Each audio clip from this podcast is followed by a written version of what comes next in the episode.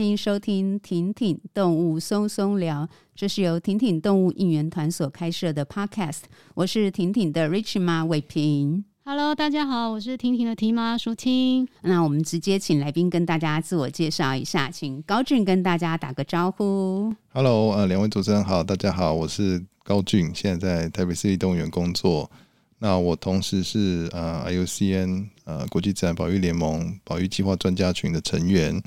然后同时也是东南亚动物园水族馆协会物种管理委员会的成员，然后同时是灵长类专家群的主席。OK，好，就是非常丰富的那个实战经验，就是。那会跟高俊认识，其实就要拜我们的第三集跟第四集的受访来宾，也是婷婷第一位受访来宾尹昌，就是那时候是因为这样子的机会，先访问了尹昌，才有机会认识高俊，所以今天尹昌呢也很谢谢受邀来到现场，请尹昌也跟大家打个招呼。大家好，我是尹昌。那我们在第三、第四集的时候，其实已经有讨论过动物园的这个话题。那当时呢，尹昌就有丢出一些，其实对我们可能很关心动物园，可是我们对动物园的关心都只来自于我们好像喜欢动物，但是其实我们对于动物园整体管理，或者是有很多面向的理解是很少的，所以当时第三、第四集，尹昌就带我们以更就是宽阔的角度吧，更深入的角度来理解动物园。当时尹昌就有提到一个名词叫做域内保育以及域外保育。请高俊先跟大家介绍一下域内保育、域外保育代表什么意思，然后我们可以开展我们接下来的这两集。嗯、好，那先跟大家说明一下什么是域内跟域外好了。域内就是呃动物在它自己的自然生活栖地内，那如果是域外的话，就是它不在它自己的生活栖地内。所以一般大家理解的保育，可能都是哦，我们要去保护这个动物它原生栖地啊，它在哪里生活，我们尽量让它的呃存续的几率越高越好，啊，不要让数呃族群数一直下降啊，减少它的一些呃威胁啊，或是让它的栖地状况变得越来越好。那这种都是我们大概一般人会理解的保育，那大部分就叫所谓的域内保育。那但是有时候动物动物会因些因为一些不管是各式各样的理由，它有可能是因为呃旧伤，有可能受到伤害然后被被拯救。那有可能会是因为其他的原因，我们有人有有些保育动作特别要把它移从原来的栖地移开，或是它不小心离开了，或是它很多年前以前被狩猎，然后被被购买下来，然后被救下来。那不管他到了哪个地方，他可能去救伤中心，他可能去呃像动物园、水族馆，或是其他的各种私人单位都有可能。那这些地方就是所谓的域外，这样我想你看大家可以很容易理解。那为什么要特别强调域外保育？是因为动物虽然不管不管它用它是各种原因离开了它原生栖地，但它到了别的地方之后，它其实是可以发挥它保育的相关的功能。那所以在域外保育这一块，我想虽然在台湾一般人可能很少去理解到这一块，但是如果嗯、去想说，好像譬如说像台北市动物园，它可能有呃我们有一些救伤的呃跟其他单位合作有做救伤的动作的话，那这些动物在呃救伤中心里面，它其实可以有呃扮演不同的角色。譬如说，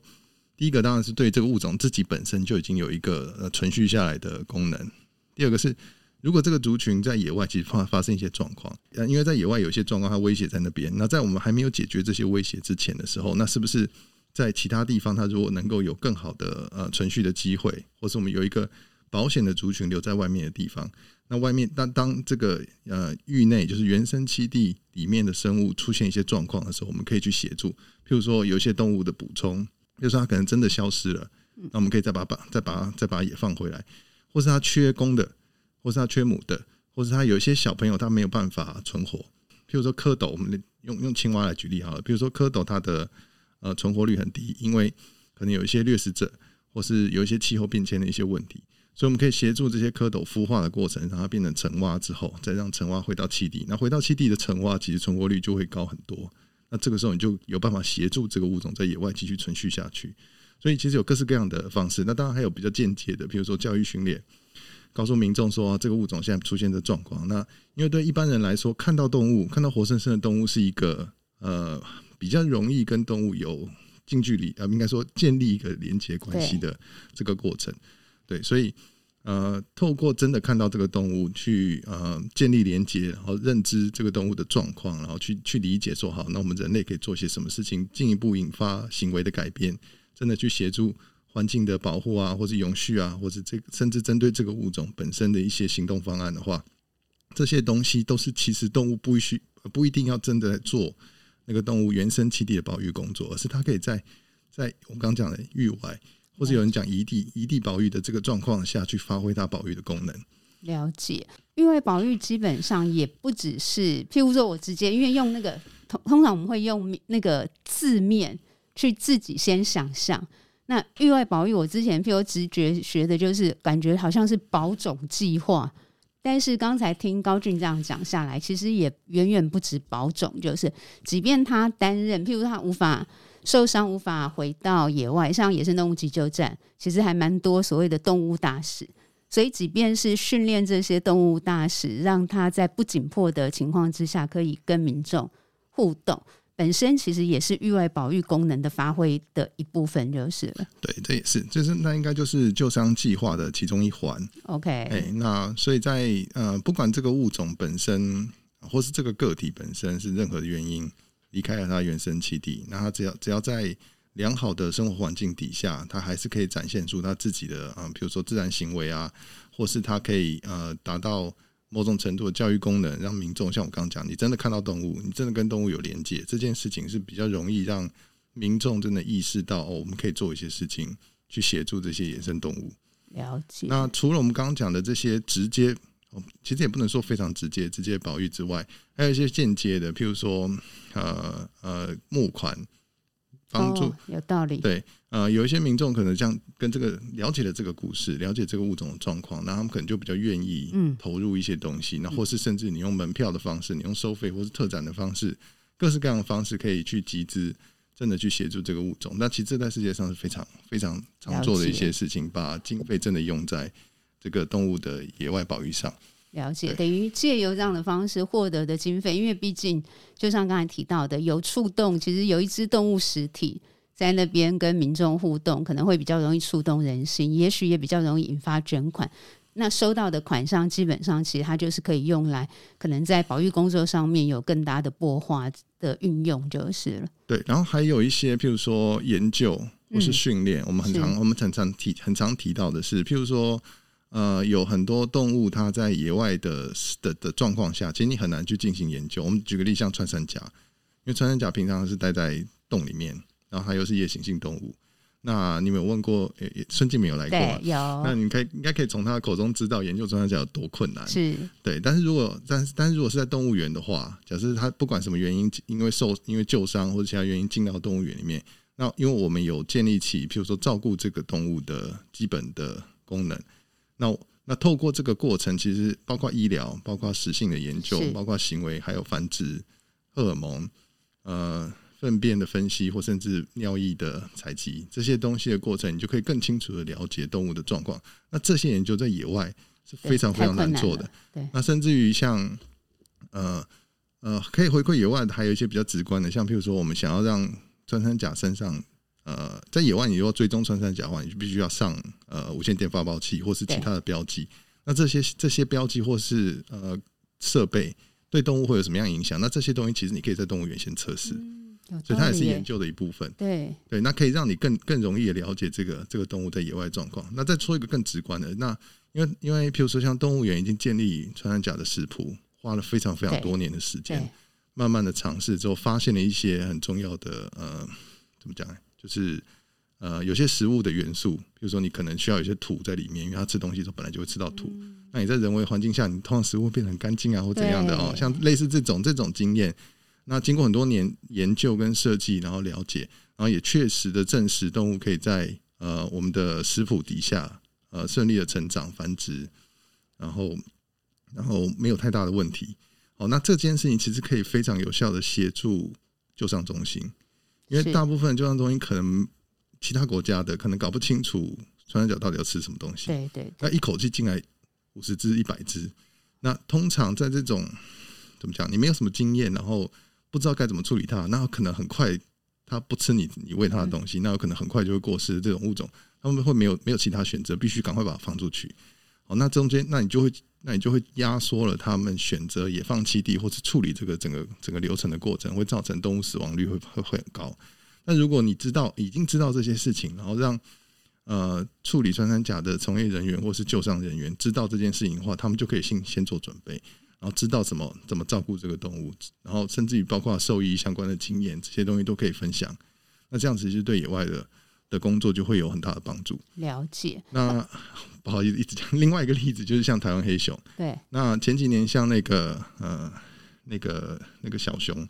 南安呃，南安那个小熊，第一个第一个案例出来的时候，其实你就去问说，好，那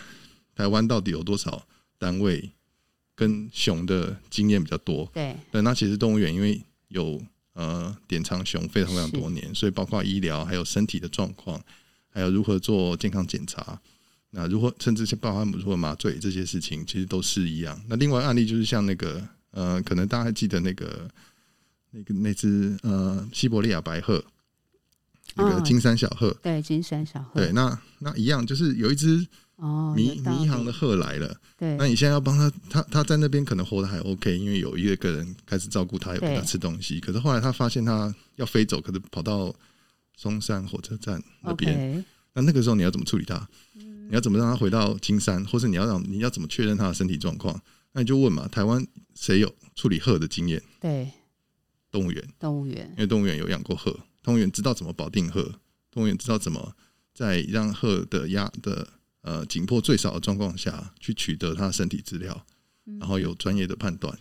然后很快的确认他的身体状况，将提供给做决策的人的专家学者知道说好，他现在是这个状况，那我们来怎么做下一步？有道理。刚才高俊有提到，就是譬如以穿山甲的例子，因为在就是全台呃全世界全球对于穿山甲的可能，就是譬如说光是喂食这件事情，大概最理解或者有能力发展出来可以人工喂食，大概就是台湾。然后你也提到说，譬如说也许在国外。就是不管是什么原因啦，就是可能忽然之间有了落难的穿山甲，那就可以借由国际的交流，把这样的经验去做国际分享。那所以我接下来也想要问那个，就是高俊有关于，就是因为我知道你参加过，参加不是参加过，是实际上也在进行，就是你跟国际上面有非常非常多，就是在动物照顾、动物福利或者是动物园管理的。就是你参与很多的，不管是会议，或者是活动，或者是直接参与那个单位。我想先问一个非常有点有点那个外行，但是我觉得应该很多人应该跟我一样，我们都听过 IUCN，然后我们也听过就是濒危物种，譬如说什么是易危、濒危啊，只要有关心野生动物到一个程度，基本上这些名词对我们来讲其实很常听到。可是回过头来，我却从来其实没有想过说，到底 IUCN 是一个什么样的单位？它是哪一个国家？然后为什么它可以有这样的一个国际影响力？包含它又是怎么去定义所谓的全球的濒危物种名单？呃，好，对啊，，IUCN 就是中文翻译是国际自然保育联盟。我如果没有记错，可能是一九五零还一九四零年代国呃联合国。国际科呃科教文组织提出来一个让呃保育计划或者保育的专家学者有一个可以呃共呃合作的一个平台，所以它有应该是以前以前有六个六个 commission 就是六个委员会，然后后来最近有变七个委员会，那里面就包含什么物种存续委员会，呃经济与教育相关委员会，哎，然后最近形成的是呃气候变迁委员会，OK。那大家比较熟悉的是那个物种保育委员会、物种存续委员会，哎，那物种存续委员会最会会最让人听到的原因，是因为物种存续委员会里面就是由各个类群的专家学者组成，它其实不是一个工作，它比较像是一个平台。哦，所以加这打打打个打个比方，我们有 IUCN 有穿山甲专家群，嗯，IUCN Pangolin Specialist Group，对，孙博士现在好像也是对，他是专家群，对，帮他打广告，他他是现在是东。东南亚 section 的 chair，the chairman，哎，the chairman，对，那那这个平台就是呃呃，会有一个呃，可能大家可能应该说这个这个 specialist group 就专家群，他会有一个 chair，就是会有一个领导的人啊。嗯，嗯，那这个领导人他会跟跟加入这个专家群的人所有人沟通，说好，那我们大概要做哪些事情？那大家可以做怎么样子合作的状况，然后去讨论，就根据这个动物可能需要的一些呃研究，或是想要发展的一些行动方案。去做嗯，怎么讲呢？就是经过会议的讨论，来达到一些共识，来合作做一些事情。了解。对，那所以嗯，另外一个刚刚有提到让大家很熟悉，就是因为 IUCN 的这些专呃物种存续委员会里面的这些专家群，有一个很大的功能是协助呃判断这些物种它的濒危程度。哎，那就就他们有一个设定的一个一个标准流程。然后，然后去根据动物的呃，可能过去分布的状况，它的数量的减少、增加或是减少状况，它面临的威胁、栖地破坏的程度，有一些标准 criteria 去判断说，好，这个物种现在的濒危状况。所以从呃没有资料，完全不知道，没做过资料，然后到它没有什么太大的问题，least concern，然后或是 near threatened 接近了，它还没有太大的问题，可是它接近要进入濒危的状况，然后从开始 vulnerable 开始脆弱。然后 endangered 濒危，然后 critically endangered 极度濒危，极度濒危意思就是它已经快要灭绝了。嗯，如果没有好好处理的话，它就灭绝。然后还有 wild extinct，就是在野外灭绝。哦，所以大概有这几个、这几个、几个分类。那这几个分类就会很快的告诉大家说，好，这个物种现在大概在哪一个阶段？那它可能需要什么样不同的关注？哦，所以有点像是排优先顺位的状况。哦，告诉大家说，好，这个物种现在出出了这个状况，或者这个亚种现在出了这个状况，请大家特别去注意。对，所以那我自己本身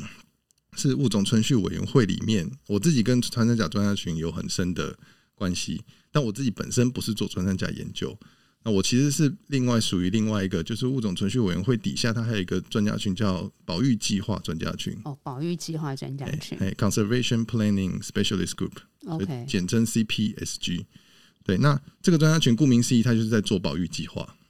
那为什么要做保育计划？是因为保育这件事情涉及非常多呃人啊、社会啊、经济，然后还有科学、生物学、植物学相关的生态学跟各相关相关各式各样的人。那要保育一个物种，其实大部分在谈的是人的事情，不太是动物自己本身。因为动物自己本身，我们不太能去改变它。我们能改变的可能是保护它的栖地。保护我们如何影响这个这个动物？那大部分的事情都跟人扯上关系，嗯嗯、所以我们会讲权益关系者，就是 stakeholder。OK，所以我们在讨论一个物种保育的时候，大部分都是在先确认好这个物种相关的 stakeholder，就是权益关系者大概是谁？有可能是跟他住在一起附近的居民，那就是一般人；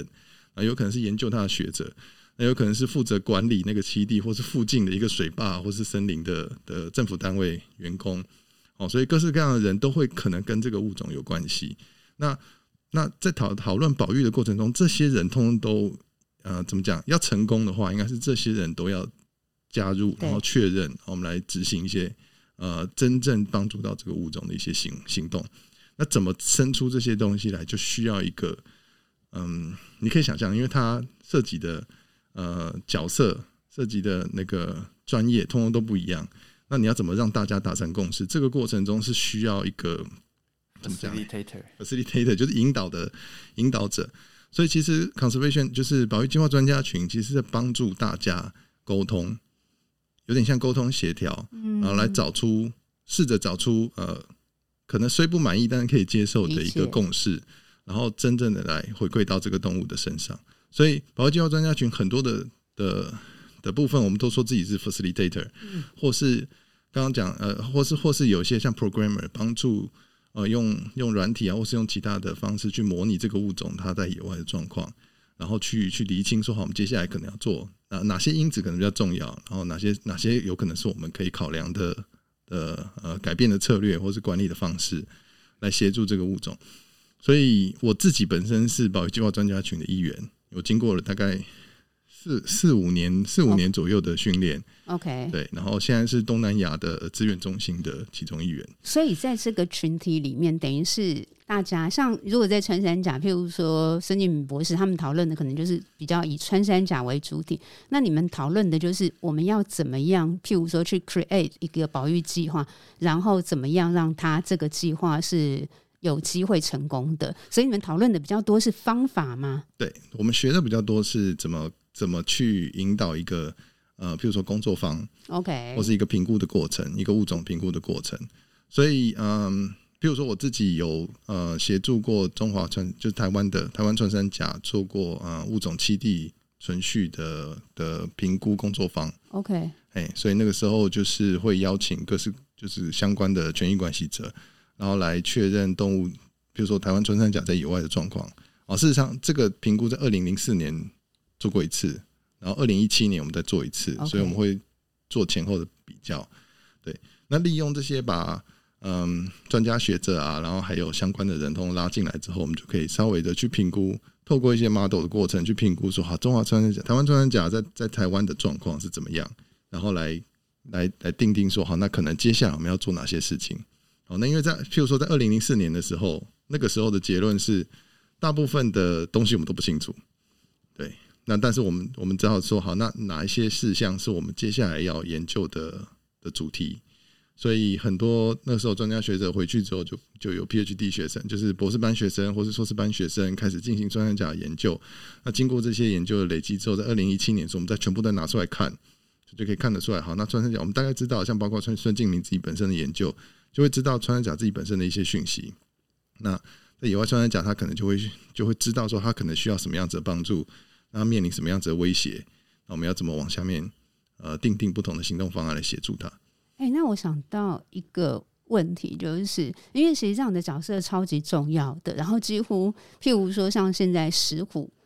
的一个保育，其实也牵涉到石虎，譬如说苗栗在地，不管是从光电业者一直到农民，基本上他的那个 stakeholder 是很广泛的，所以你真的要去让石虎保育比较，就是可以更有计划性的进行，其实就会很需要像你这样子的一个。一个背景的人可以去介入就是了。目前在台湾，就是因为你参加的是 IUCN 嘛，那在台湾有没有譬如说试着也开始看到这样的角色的必要性，然后甚至于开始去训练更多，就是从你这边去训练更多这样的角色，或者是开这样的课程，我个人可能就会很想要去报名参加，多学习。是，那其实，在台湾有做，那主要是，嗯，譬如说，呃，去年，哎，不不，大概四年前，就是林务局又开始做台湾的濒危动物的国家保育政策，嗯嗯，哦，那中间其实就有一个物种，我有就是在里面帮忙，像那个大指蛱蝶，所以我有帮大指蛱蝶做过，应该是三天的工作坊，就是在讨论大指家蝶的行动方案。OK，哎，那其实有经过参与过，因为因为应该说。呃，台湾人其实没有很熟悉这个这个过程，对，真的大部分人可能没有听过，但是有参与过的人都知道，好，这是一个就是比较有效可以掌握，就是让大家达成共识的一个方式。那因为已经发展非常，就是国外已经发展非常多年，所以呃，用起来大家大部分都会觉得很 OK，然后想要继续做下去。对，因为感觉老实说，其实是每一个物种的讨论都需要这样的角色吧？对，需要很多的时间跟很多的呃。怎么讲呢？要要要要要找到呃足够的，应该说具有代表性的的的权益关系者。对。然后整个工作方式要经过设计的，他前面前期要花花非常多时间做讨论跟准备，然后在讨论过程中，呃，尽量的让大家都能够发挥该有的的的功能，然后在之后还要花时间去把报告。整理清楚，然后才会形成一个比较完整的过程。那这个这个报告本身就可以形成，我觉得就可以变成还还蛮好的一个参考资料。那我想要再请问，不管是台湾黑熊，或者是我们知道，就是目前就是在野生动物台湾啦，台湾野生动物在诸多困境里面，譬如说捕兽夹。就是一个，我觉得我不太知道说这个到底要怎么去面对跟化解，因为它真的有它的复杂性嘛。不管是从农友为了去保护自己的身家财产、农田的农收，或者是说就是原住民狩猎的情况之下，他们在合法狩猎、合法使用、一定程度的合法使用之下等等的，我相信它有它相对的复杂性。那我不知道说，因为其实这几年讨论蛮多，不知道像高俊有没有参与过这个部分的讨论？就很抱歉，我没有参加过售价相关的讨论。售价相关，对，那那但是从我们的角度是说，嗯，在嗯应该讲这这这牵扯到沟通的过程。你是不够高调啊？这就是，但是觉得很多会议应该会需要像你这样的角色，欸，哎，可能因为只有我一个人呐，啊，那刚刚有提到训练嘛，因为训练的话其实是有是有。网络的课程，但是它是英文的，因为就是 CPS 呃那个保育计划专家群，他们自己当然有在做训练，所以全世界有在训练各式各就是各地的。facilitator，就我的意思是说，我觉得好像也就是假设高俊跟世界接轨嘛，是。那我觉得回到台湾，其实甚至于像是尹昌也是或高俊也是，因为实际上你们都是比较看到比较多国际新的资讯的。那怎么样？但是因为你们就是一个人的情况之下，有时候可能大家也不知道要找你们。就是去邀你们来参与的这个部分，所以如果有兴趣，当然是可以来找，我们都很乐意帮忙。OK，因为我自己是帮国际做了做过几个几个案例，像亚洲野犬是之类的。那那在国内的话，就是只有之前跟林务局有合作过，是大直甲店那一次。那那我自己当然也是有跟，就是想很很尝试的想要 promote 说啊，你们有如果觉得有这个需求，我都可以帮忙。那我再丢一个，我偷偷爆料一下，我之前有帮高俊翻译过一份他们 IUCN 的训练的简报。哦、那我翻译完之后传给他，我是不知道他把那份简报拿去做什么。开课，开课，是那个那个是对，因为那个是 IUCN，就是呃，保育计划专家群他们自己在建立那个呃教育训练，然后希望能够做一个 handbook，是对，然后那个时候我请这样做，呃，就是把它翻成中文，然后。后来我拿这个中文的版本去给呃我认识的做保育在台湾做保育的人，那他们觉得哎、这个是 make sense 的，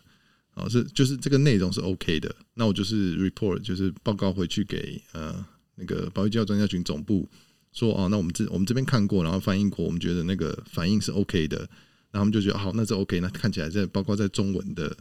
的领域，这个内容也是 OK 的，所以大概是在做这个过程。那后来他们就。没有特别把 这本书交给我再去做翻译，我就没有 follow 这件事。对啊，要谢谢营长了。对啊，那时候很热心。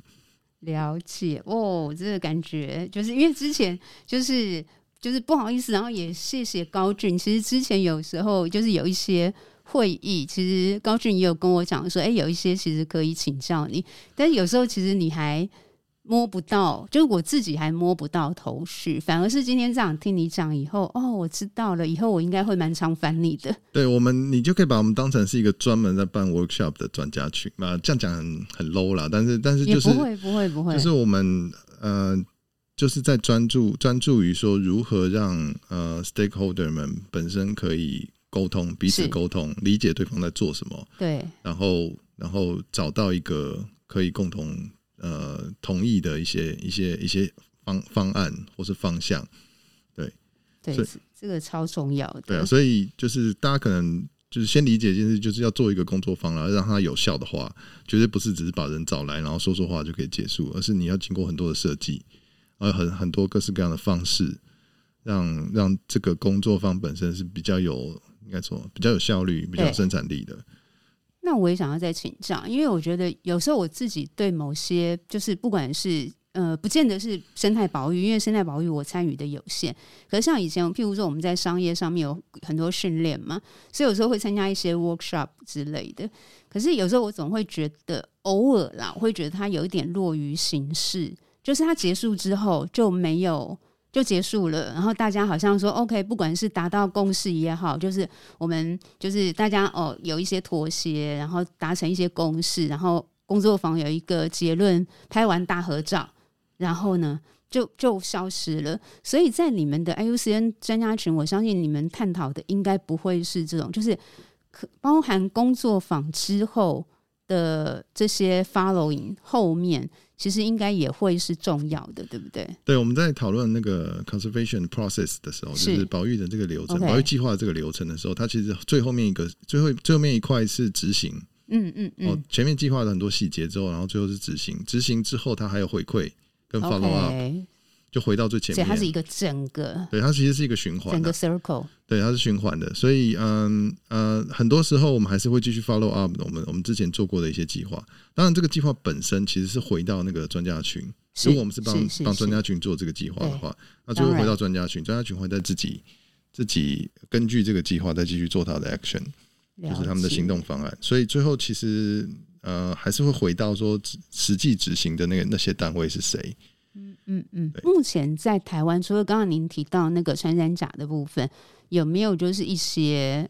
呃实际保育案例已经开始在走这个脉络了？穿山甲是最最明确的，就就我所知的啦。因为从从十几年前开始一直到现在.所以大家可以感受到我们对穿山甲在国际地位上的、嗯、的重要性。那其他的我知道，黑熊还有石虎可能呃都各自有做过相关的工作坊或是评估。是对，这个是我知道的。还有水獭，所以哦，水獭我们我们我也是水獭也是我们执行执行过。OK，对，所以就是根据这些内容。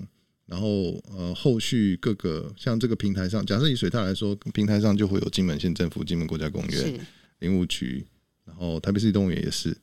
然后那个特有生物研究保育中心，哦，这些单位就是是一个有点像专家群、平台专家群的一个状况，然后大家一起合作做一件事情，那就是根据会议的结果，或者定定呃，应该说列出一些行动方案。那各个单位就根据这个行动方案才开始往下走，所以像金门就开始建立他们的呃专属的救伤中心，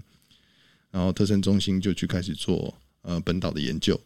本岛的文献的的的 review。那呃县政府还有国家公园就继续继续做呃水獭在在地的研究。OK。还有基地的评估，等于先透过一个 workshop，大家讨论讨论出来之后，可能就开始进行分工，分工再去执行这样子。对，因为一个好的行动方案，它一定不是说好我们要做这件事，然后可是后面没有对主责单位，或是谁在来做，然后谁来协助，对，甚至你可能要有时间点出来，就是在什么时间内大概要做之类的，对，要 follow up，然后可能过几年之后你要再重新讨论一次，嗯嗯，嗯，OK，好，是一个永无止境的。真的的过程，OK，好哦。那接下来呢，我们来诶，从那个域内保育、域外讨保育谈到国际组织，我们再来讨论一下。整合保育这个也是尹昌那时候有丢出来，就是其实讨论这么多，最后其实还是希望就是整个就是 integrate 在一起，去以比较整合性的来看待。那所以整合保育大概的意义，以及目前的可能就是从国际到国内在这件事情上面的看法跟趋势，还有可能执行现状是大概怎么样？所以一般人可能就我刚刚讲一开始讲的，像一般一般人觉得的保育是域内保育，就是在。现地栖地去保保护野外的族群，那动物园跟水族馆本身，或是救伤中心，那大部分以前也就是做自己的，我们就做好自己的救伤。动物园就养好自己的动物，好好的给给游客看，或是用大使的方式去做教育训练这些事情，或是动物园自己想办法存续我们的族群。对，所以各自其实分开来在做各自的事情。那刚刚刚刚我们有提到，其实域外的族群可以协助域内做一些事，域内的也可以协助域外做一些事情。那这其实这两边。都在朝同一个目标，就是让野外的族群可以存续下去，这个目标走。那所谓的整合保育，就是以前大家都各自做各自的，但是我们现在不要各自做各自的，因为我们既然目标是一样，那我们为什么不是一个计划？嗯，所以它的英文叫 One Plan Approach，OK，就是一个计划的方向。所以大家其实是一个计划，是。那要做到这件事情，就变成你域外的人要清楚域内的人要做什么事情。好，那域内人要知道域外人在做什么事情。那其实大家都同一个目标，就是你要知道野外的动物是什么状况。所以，所以呃，对于就是做野外研究的很很明确，我就是知道野外状况，所以我去做野外的研究，或是做一些保育的行动。那对动物园来说，就变成你也要去知道野外动物的状况。所以，嗯、假设以穿山甲或石虎，我们用台湾的物种当例子。那石虎如果在动物园里面，它为什么要在动物园里面？它在动物园里面可以扮演什么角色？那你要回答这些问题，你要先知道石虎在野外是什么状况，嗯，它到底需要什么样的协助？那动物园或者这些域外的动物可以扮演什么角色来帮助这些野外的动物？哦，那这个帮助的过程中，因为我们要去理解嘛，那最了解野外动物的人是谁？就是刚刚讲那些域外研究呃域内研究者，所以实际在野野外做研究的，像特别生物保育研究中心的研究人员，或是一些 NGO 组织，对，他们有在实际做。石虎的野外研究的，他们是最清楚的，所以我们应该要跟他们做很好的沟通，去清楚的知道说，好，你们建议动物现在是什么状况嘛？那呃，动物在救伤的体系里面，在野放的体系里面，在动物园展示的体系、教育解说的体系里面，我们可以做到这些事情。那你有没有建议说，好，我们应该怎么做？来一起来合作说好，那我们怎么对这个石虎的野外野外族群有更好的的的协助？所以呃，像现在石虎的状况就是特有野生动物保特有 特征中心，特征中心，特生中心，他们就是几年前他们尝试用繁殖啊，然后再想办法也要野放的动动作去做，后来发现就是这个量体实在太大，对，所以最最近的分工就变成是动物园做保育繁殖，因为那是我们的专长，哎，那特征中心做野放训练，那是他们的专长，那还有其他的像屏科大，他们也有呃野放训练相关的一些一些经验。或者他们想做这件事情，所以大家其实就是一起合作。虽然大家都有收容到石虎，但是如果这只动物我们觉得它其实是应该要做保育繁殖，然后它的后代是可以回馈到野外去。因为根据野外状况，有一些族群是需要，比如说基因的补充。补充。对，那我们也不太，因为现阶段我们也不太适合说我们要去把，打个比方，把什么台呃苗栗的动物移到南投去，这好像也不是最好的做法。所以现在就变成说，好，那。那呃，动物园繁殖出来的个体，交由特生中心或者交由屏科大去做野放训练，让他们再去适放到适合需要补充基因的地方。因为经经过基因的检测，我们知道它的基因的族群可能是来自哪里啊，或者哪里需要这样子的族群的的补充。那野放之后，当然后续还会有接追踪这些事情，所以就变成各单位一起合作，各各司其职。然后来协助这个物种在野外的状况。所以现在，譬如以石虎为例，是已经有机会做到是经由三是人工圈养繁殖的个体，然后回到野外去补充野外的基因，或者是就是野外的那个缺漏。已经就是有这样的可能性，已经已经做了，已经做了，已经放，已经有有有两只个体放出去。Oh, OK，对，然后他们都是在动物园出生，对，不是在野外，譬如说只是救回来，然后重新训练放出去。不是，他在在动物园配对，OK，然后在动物园出生，然后呃，在适当的时间就移到野放训练的特生中心那边去，然后由特生直接呃特生他们他也是经过软野放。然后再硬野放。呃，软野放就是他还在人管的的的范围内，然后后来就直接出去了。目前就是石虎，还有别的物种吗？目前，呃，其他的用不同的呃，都其实现在合作比较多，可能就水獭石虎跟穿山甲。水獭石虎、穿山甲，了解。那呃，水獭的部分跟石虎有点不太一样，因为水獭比较集中在金门。金门对对，所以那金门那边呃，应该说他们现在正在发展。救伤救伤中心跟救伤的能量是对。那因为以前他们碰到一些特殊救伤状况，他们没有办法呃立刻反立刻处理，或者有一些没办法长期的呃照顾那个动物的时候，他们会送到送到本岛这边来。对，那本岛这边会照顾，然后也建立一个族群，嗯哦，协助就是有点像当做保呃保险的族群是来来说好，那以后如果有需要个体补助回去。金门，或甚至于要，我们有甚至于讨论过在本岛，因为台其实台湾本岛曾经是有水獭的，对对。那如果本岛有机会要做这件事情的时候，我们要怎么做？对，我正想要问这个问题，就是好像本岛有嘛，但是现在应该没有了。现在没有，现在没有，这是确定的。所以有可能，譬如说本岛在引进是有可能的吗？是有可能，因为它因为其实最主要的原因是当年可能有狩猎压力，然后后来还有七地破坏。的的的状况，那其实你要让一个族群再回到它曾经有过、现在没有的地方，那那这个东西最主要评估就是它的威胁跟它的存续的几率高不高，然后还有它，因为它有可能已经不在这个生活生态生态系里面，可能超过三十年以上，那进来之后对其他的对这个生态系的影响，重新又造成的影响，重新造成的影响可能是什么？那这些事情其实都是经要要要经过评估跟讨论的，对对。对，OK，因为像之前我们就是听那个野生动物急救站，他们本来也有嘲笑，然后但是他们就是目前没有在繁殖。那我不知道说中间可能也有一些更细节的东西，但是其实他们就有提到说，因为目前野放。的状况就是那个七地或者是整体草鸮，你刚才提到嘛，很重要的是你野放之后，你要先评估它野放之后它存续的可能性高不高？那高的话，你才会这样执行嘛，然后也才有这个计划的意义才存在。他们是说，也因为。他们评估暂时就是等于野放，对，就是没有找到这样子适合的状况啦，跟条件，所以没办法野放。那因为没有办法野放，当然整个计划就会 pending，就就不再继续进行，等于就只把现在已经存在的把它养好、照顾好。对，所以很多时候你最后还是要走到栖地富裕跟栖地保护的那块去。对，所以像我们也有做台北赤蛙的、嗯、的富裕，嗯哼，但是最后你还是要回到它的栖地到底能不能重新营造起来，能不能维护起来，是你才知你才有办法说好。我我们呃，应该应该说你动物野放之后，你一定要监测。否则你永远不知道你野放成功还是失败。对，这是第一件事嘛。那有些物种容易，有些物种比较不容易。那像青蛙可能稍微容易一点，嗯、因为只要每年再回去，或者每一季再回去做调查，对，听叫声，也许就可以评估。那那这样子的话，下一步你就会变成你要把那个栖地保护起来。所以我们一直在谈物种保育，讲到最后其实会回到，就七地保育会变得非常重要的一环。对，你不管我们刚刚讲整合保育，你域内域外再怎么合作，你最后还是要回到这个动物在野外的状况嘛。对啊，所以任何各式各样的威胁，七地的状况。都还是怎么讲呢？在保育整个保育阶段里面，比较呃前端跟影响比较大的这几个重要议题，对，那它它可能就会涉及跟就是很多人有关。对，可是这样我就要请教说，相对来说啦，你说像是譬如说这种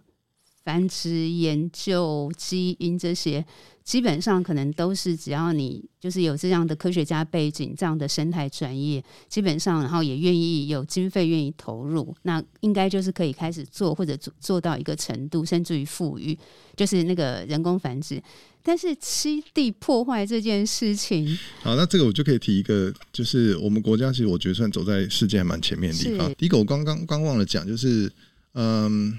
呃，IUCN 它的七个 commission 里面有一个是保育、保育、保护区 （protect area）。那保护区这个 commission 其实它也在评估全世界各国的保护区的状况。那台湾其实名列前茅，因为因为早期我们的中央山脉保育轴，所以那个时候其实根据不同的法令划设了不一样保护区。但其实到现在也是，我们一直在根据不同的法令划不同的保护区。那这些保护区其实真的非常有效的保护了台湾的原生栖地，所以。我每次跟国外的人在聊台湾的状况的时候，他们都会说：“哦，其实我们的中央山脉那一块，当年是真的做得非常好的，所以包括林业的砍伐比较不没那么严重，就停止，然后到到现在要再重新开始利用，然后还有那整块呃生物的部分呃保护下来，所以开始有譬如说譬如说黑熊的。”族群开始扩张，水鹿数量开始增加，所以有爬山的应该都可以感受到我们的野生动物的的状况其实是相当好的。对对，那这件事情其实是台湾其实走在很前面。那林务局四年前开始提了一个计划，叫国土绿网，嗯，国土绿网保护计划，那其实就是从保从从栖地的角度来做国家级的。保育策略，可是这个会不会比较是这种中海拔以上山林比较？因为很多可能都是国有地之类，或者是，但是在浅山，对，所以所以国土绿网计划不再不再看中央山脉了，因为中央山脉已经保护很多年了，okay, 所以他们不是看那一块，他们看的就是浅山跟平地，OK。的绿带跟蓝带，是，所以这些区域很多通通不是国有地，大部分可能是私人私有地，那怎么去串联这些这些七地？就变成那个计划最重要的重点之一。嗯，哎、欸，那我我其实没有办法帮他们做什么，我只是知道这件事情。了解，了解。对，那那这也是其实，在世界上大家也都在讨论如何做栖地保育或是多物种保育这件事情。对，那我们其实我我我自己的观察是我们走在非常前面的地方。不知道不知道现在那个生态给付或生态薪水这个薪水新名词，比较是生态给付，会不会也是在整个计划里面的一个一个手法？就是是就是你要说服民对，民就是私有地的所有人去配合政府，你一定是要有相关的工具对，跟配套的政策的措施。对，那我想他们就是在发展这些相关的的内容。像石虎，应该大家可以知道，就是你如果有鸡舍受到危害，对，那其实是有补助可以让你改善这个状况，或甚至有补贴。那包括刚刚讲那个七地的那个部分，如果你不去收割，或是你保持什么样的状况，其实应该有相关的补贴的政策，让你真的回，因为你你的作为是回馈到这个世界，呃，应该说我们的我们的生态或生物多样性，那政府就可以有合理的补助，让你来配合做这件事情。嗯回过头来，我们再把那个整合保育跟动物园有所谓的典藏计划，是不是？好，那这个我先我用更大一点的角度去讨论好了。就是我刚刚才办完一个工作坊，是东南亚动物园水族馆协会的灵长类典藏计划评估工作坊，评估跟计划工作坊，意思就是整合保育的概念。我们去呃目标是想要协助东南亚动物园水族馆协会的灵长类典藏。的未来计划要怎么走。好，那用整合保育的逻辑就是，我们要先知道全世界的灵长类是什么状况。嗯，那那东南亚动物园水族馆协会的成员可以对这些物这些这些四百多种灵长类可以做什么事情？好，那我们就去收集所有的资料。哦，包括这个物种在野外的状况，我们找 IUCN 灵长类专家群的专家来跟我们一起开会，然后找东南亚动物园水族馆协会的人，然后还有我们自己灵长类 committee，就是灵长类委员会，我是委员会的 chair，就是主席。对，那那大家一起坐下来讨论，然后收集非常非常非常多资料，然后后来我们就是根据这个动物的濒危程度，这个动物是亚洲还是非亚洲？因为我们是东南亚动物园水族馆协会，亚洲的动物对我们来说会比较重要。好，那还有一个就是我们有没有典藏，现有的典藏就是有没有动物在现在在动物园里面。好，根据这三个去做优先顺位的排列。因为有四百多种，我们没有时间看四百多种物种，所以最后我们花了四天四天的时间看了一百八十种灵长类，一一种一种的讨论，来决定说好这个物种将来在东南亚动物动物园水族馆协会里面它有什么保育的功能。它可能有，因为根据野外的状况，它可能有，就是刚刚讲那个保险族群，因为这个物种在野外开始面临面临很多威胁，那可能被盗猎，或是栖地破坏，或是拿来当宠物贩卖，哦，各式各样的理由。那我们可以做保险族群，我们可以做呃 conservation education，就是保育的技保育的教育，告诉民众说，他现在这个动物不应该被拿来当成宠物之类的。那它可以是我们刚刚讲 training，或是呃训练，或是 HK 啊，或是 research，就是研究。研究。然后也有，譬如说，我们最后决定要成立一个呃 leaf monkey，就是吃叶子的食叶猴，食叶猴的 committee 去协助食叶猴它在食性上的的研究，还有野外的一些物种，呃，尤尤其是有很多很多物种，很多亚种，它可能是分布在小岛上面。那 IUCN 的专家群说，其实我们是可以可以协助他们去做这相关的研究，然后来来从，譬如说，我们可以从一些比较不濒危的食叶猴，那这些食叶猴它其实在动物园是有个体的，那我们可以透过建立，就像刚刚穿山甲的例子，建立就是照顾它的经验，然后实性的分析，然后行为的研究，可以回馈到野外去说，好，那将来这个物种发生状况的时候，我们可以很快的反应，做这些事情，那包括。呃，有一些很濒危的物种，因为旧伤的关系进到动物园里面，所以包括它的呃基因的采集，就是 biobanking 的果，那那叫怎么讲？就是一些呃生物资讯可以留下来，不管是精子、卵子，或是受精卵，或是甚至组织本身，可以先存留下来。那将来要做相关基因研究的时候，是可以拿出来用的。跟野外的状况的，所以根据这些讨论之后，我们就会把所有的物种做。不一样的建议，嗯，譬如说，我们可能有一些物种需要有特殊的保育计划，或是管理计划出来，然后透过这样子之后，我们就把一百八十种做了几个，譬如说十五种，我们觉得非常重要，那我们必须将来花时间去关注这些物种，然后来协助。那刚刚讲某一个属的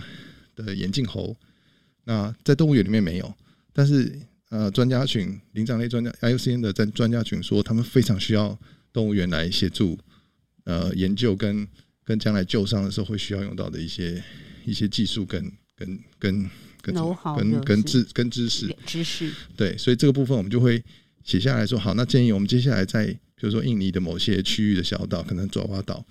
的单位就可以来协助这件事情。那像泰国泰国做那个小懒某某种懒猴，他们的救伤计划已经做得非常好。那我们就会说好，那泰国就继续做这件事情。那其他单位有机会的时候，就支持泰国做这件事情。所以透过这个了解野外的状况，来讨论东南亚动物园水族馆协会将来应该要典藏什么物种。了解什么物种，你不要浪费你的力气，对对对，不要浪费你的资源去留它。OK，我们希望这些物这些空间留给其他物种。了解。那透过这个方式，就可以去呃，透过这个整合保育的方式，让动物园真的有发挥所谓的保育功能。对。我这个回到就是那个隐藏第三集还是第四集，应该是第四集的时候就提到说，因为一般我们都讲动物园有什么四大功能，但是典藏呃隐藏的时候就丢出来说，其实动物园基本上最应该说，甚至于是唯一的功能，应该就是以保育为一个目标。但是保当有点像是你刚才解释的这些，包含动物园的典藏，如果都是针对因为野外的调查跟整体环境里面的状况来做决定，决定回来之后，其实后面的其他教育的功能或者是其他功能的延伸，它就紧紧扣在一块嘞。刚刚讲那些保育功能，它有些是非直接的，我们讲是 indirect，所以像教育这块就是非直接。对，那比如说我们讲到一些非洲的物种。那因为非洲物种对东南亚来说，我们很难真的实际去去做野外的一些研究啊，或是或是野放，甚至野放这种动作，对，所以大部分的都会变成非直接的保育功能。比如说，如果它在非洲是被盗猎很严重，对，那原因有可能是因为亚洲人想要买